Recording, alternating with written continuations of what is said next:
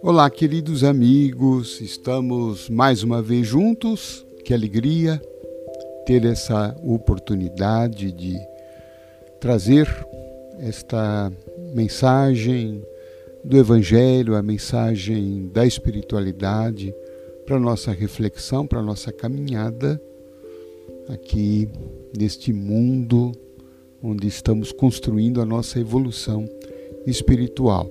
Então, muito prazer Sejam todos muito bem-vindos. Estamos nos aproximando do Natal, uma época que eu gosto muito, é, apesar desse corre-corre, né, dessa agitação que a gente muitas vezes entra, mas é uma época muito bonita, é uma época que a gente sente no ar né, uma energia boa.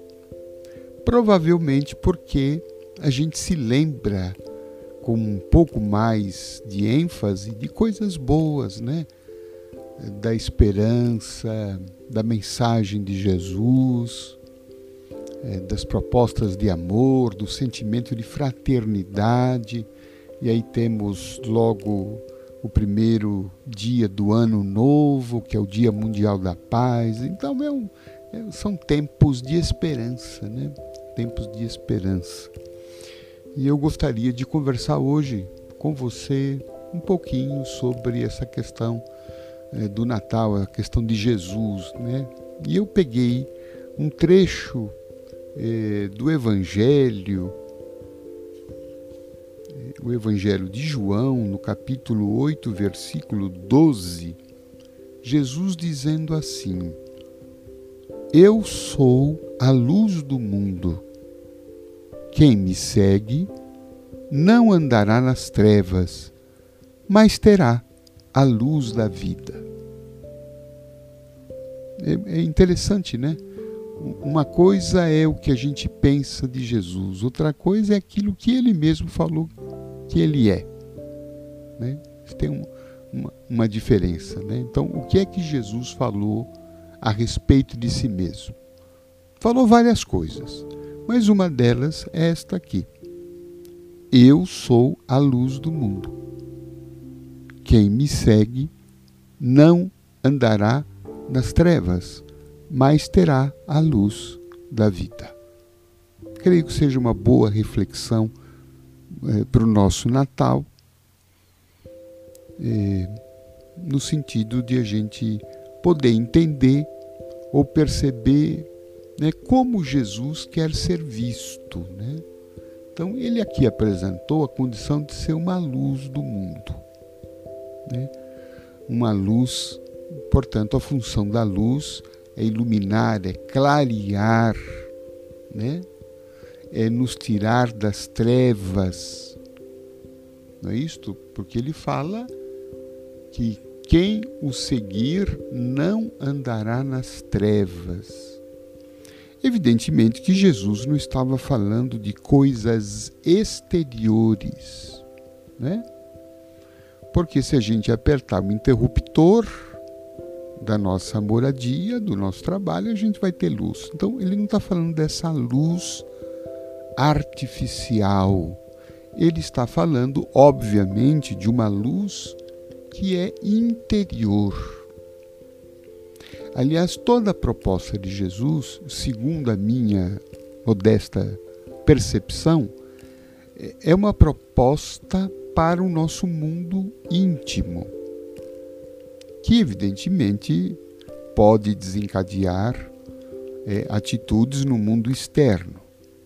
A grande proposta do Cristo é, foi trazer para nós a ideia do reino de Deus não é? Ele disse que, quando ele fala lá no Sermão da Montanha, ele fala dessa grande proposta é, de consolação, de esperança. Né? Em vários momentos ele falou que o reino de Deus estava próximo, que o reino de Deus havia chegado e a proposição dele, as diversas proposições, é que a gente estivesse né, em condições de eh, poder viver eh, as, as delícias, as maravilhas, né, as bem-aventuranças desse reino.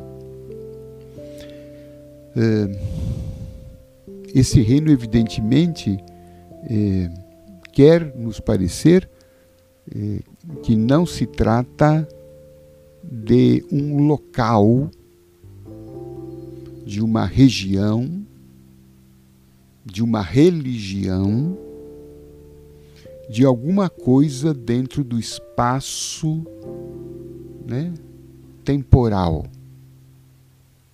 Muitas vezes ele disse, chegou a dizer assim: o reino de Deus não vem com aparências.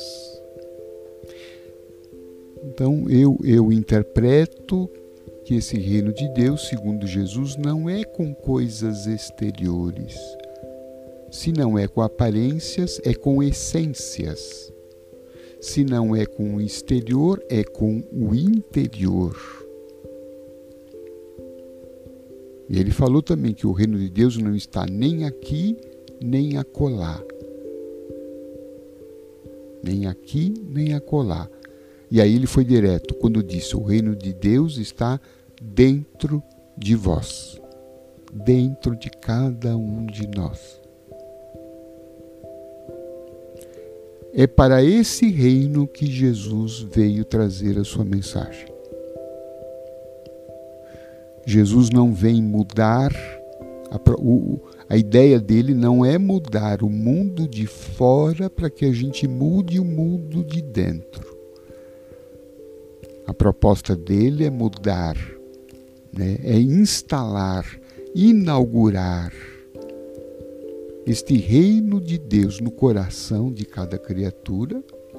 E quando isso acontece, naturalmente a gente vai mudando as nossas atitudes e, consequentemente, vamos mudando o nosso modo de viver, o nosso modo de se relacionar com as pessoas, com as coisas.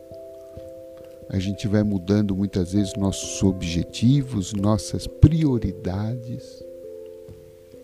E aí então teremos grandes transformações sociais a partir de transformações interiores.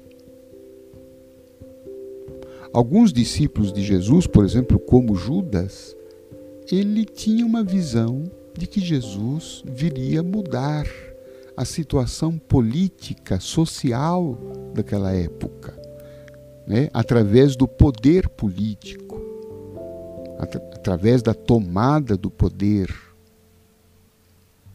por isso que ele se frustrou e alguns também se frustraram com Jesus porque esperavam nele um revolucionário social. Embora nada disso estivesse descartado das intenções de Jesus, né, o método dele não foi o da transformação exterior. O método dele foi e é o da transformação íntima. O reino de Deus está dentro de vós. Porque esta violência que se manifesta fora é projeção de uma violência que se manifesta dentro. O egoísmo que está na sociedade é reflexo do egoísmo que está dentro de cada um de nós o desejo de poder, né, de supremacia, de mando, de domínio social é uma, um reflexo do espelho é, de, de sensações e desejos que estão dentro de cada um de nós.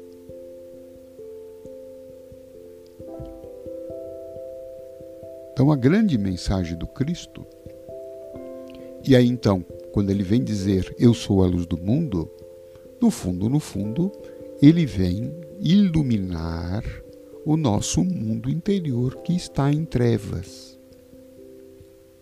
Está em trevas como? Está em trevas quando a gente está apartado, distante, longe, separado desta proposta substancial do reino de Deus, que é o reino do amor e da fraternidade. Quando há amor e fraternidade, há luz. Quando estamos distantes do amor, da fraternidade, e isso quer dizer uma vida centrada exclusivamente em si mesma, uma vida egoísta, que procura apenas a satisfação dos próprios interesses, que não se importa com o outro, que se for preciso pisar no outro, machucar o outro, ferir o outro, matar o outro para atingir os nossos objetivos, nós nos importamos com isto?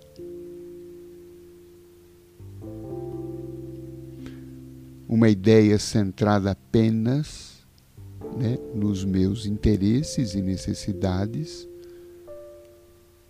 eh, sem nenhuma atenção para eh, os interesses e necessidades do outro, a ideia de que o outro é alguém distinto e separado de mim, uma extrema dificuldade de entender é a fraternidade como símbolo de que os homens são iguais, os homens são irmãos e, portanto, devem se ajudar mutuamente, porque ninguém é autossuficiente a ponto de não precisar de alguém, a ponto de não precisar da colaboração, do concurso, do apoio e até muitas vezes da ajuda. Quantas vezes né, durante a vida, nós precis, precisamos contar com a ajuda de alguém, porque sozinhos muitas vezes não conseguiríamos resolver determinado problema.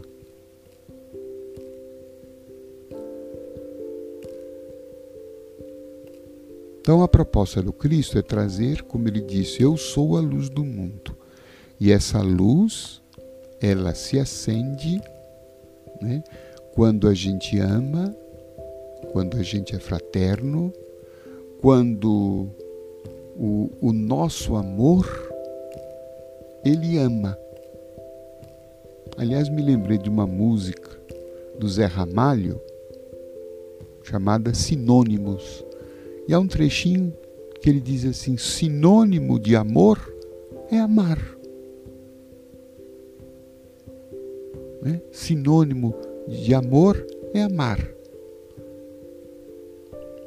É quando o substantivo se torna verbo, ação, né? exemplificação, atitude amorosa, o que envolve então um cuidado, uma atenção, né?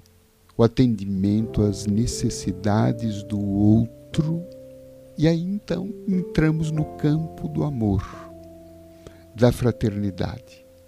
Jesus diz que ele é a luz não por uma arrogância, mas para dizer que porque ele ama, porque ele viveu e vive a fraternidade, porque ele enxerga todos os seus como irmãos, independente se são cristãos ou não.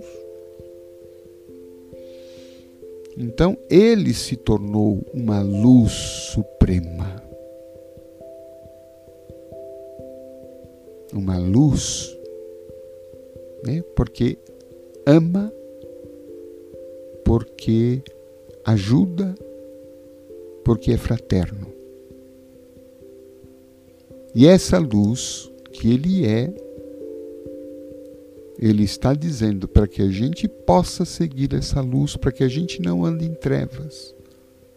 Treva significa sofrimento, treva significa desamor, treva significa egoísmo, isolamento, preconceito, violência, agressividade, orgulho.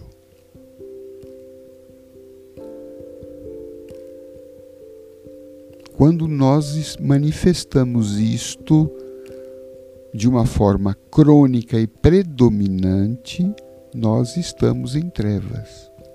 Porque tudo isso contaminará os nossos relacionamentos. Imagine a gente convivendo com uma pessoa que né, é extremamente egocêntrica. Nós não conseguimos dialogar, a pessoa não consegue nos ver. Ou se formos nós, nós não conseguimos enxergar o outro, que o outro tem sentimentos, que o outro tem necessidades, que o outro tem fragilidades, que o outro tem as suas fraquezas, que o outro tem as suas carências. Se eu vivo egoisticamente, como é que eu consigo me relacionar bem? É, os relacionamentos serão palcos de muitas frustrações, de muitas brigas, discussões, até muitas vezes até mortes.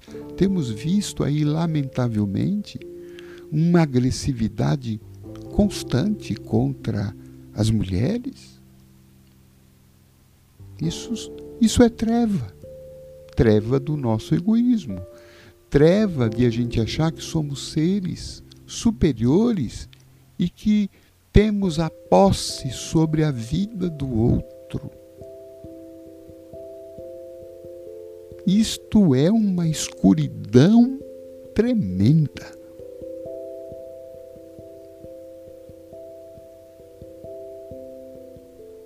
Então, quando nós estamos nos aproximando é, do Natal, do nascimento deste homem que veio trazer luz para o mundo, nós precisamos fazer essa reflexão, o quanto que eu estou precisando também me iluminar.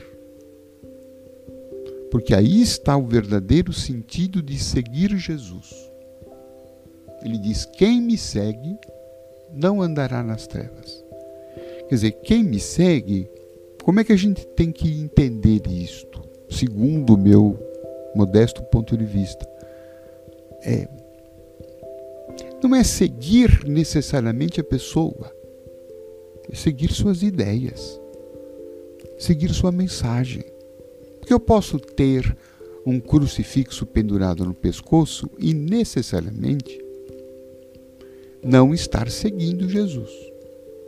Posso me ajoelhar diante do altar, posso participar de alguma celebração religiosa, mas posso estar nas trevas. Se o que domina a minha vida não é o amor, se o que domina a minha vida é o egocentrismo, o orgulho, a ideia de ser único, exclusivo e superior a todos os demais. E por que é que eu preciso de tudo isto?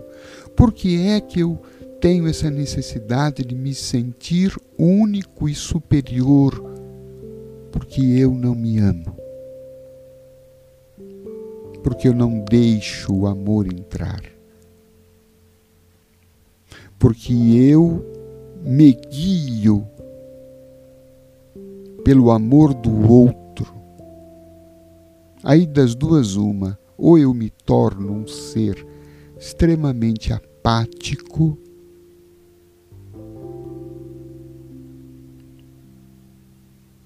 vitimista, e vou buscar desesperadamente o amor do outro, ou eu vou me tornar uma pessoa extremamente autoritária, narcisista,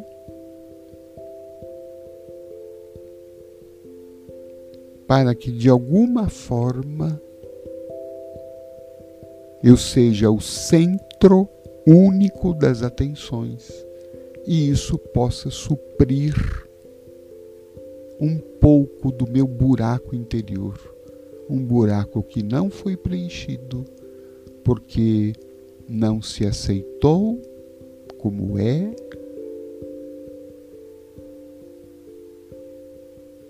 Não foi humilde para reconhecer as suas possibilidades, mas também as suas impossibilidades.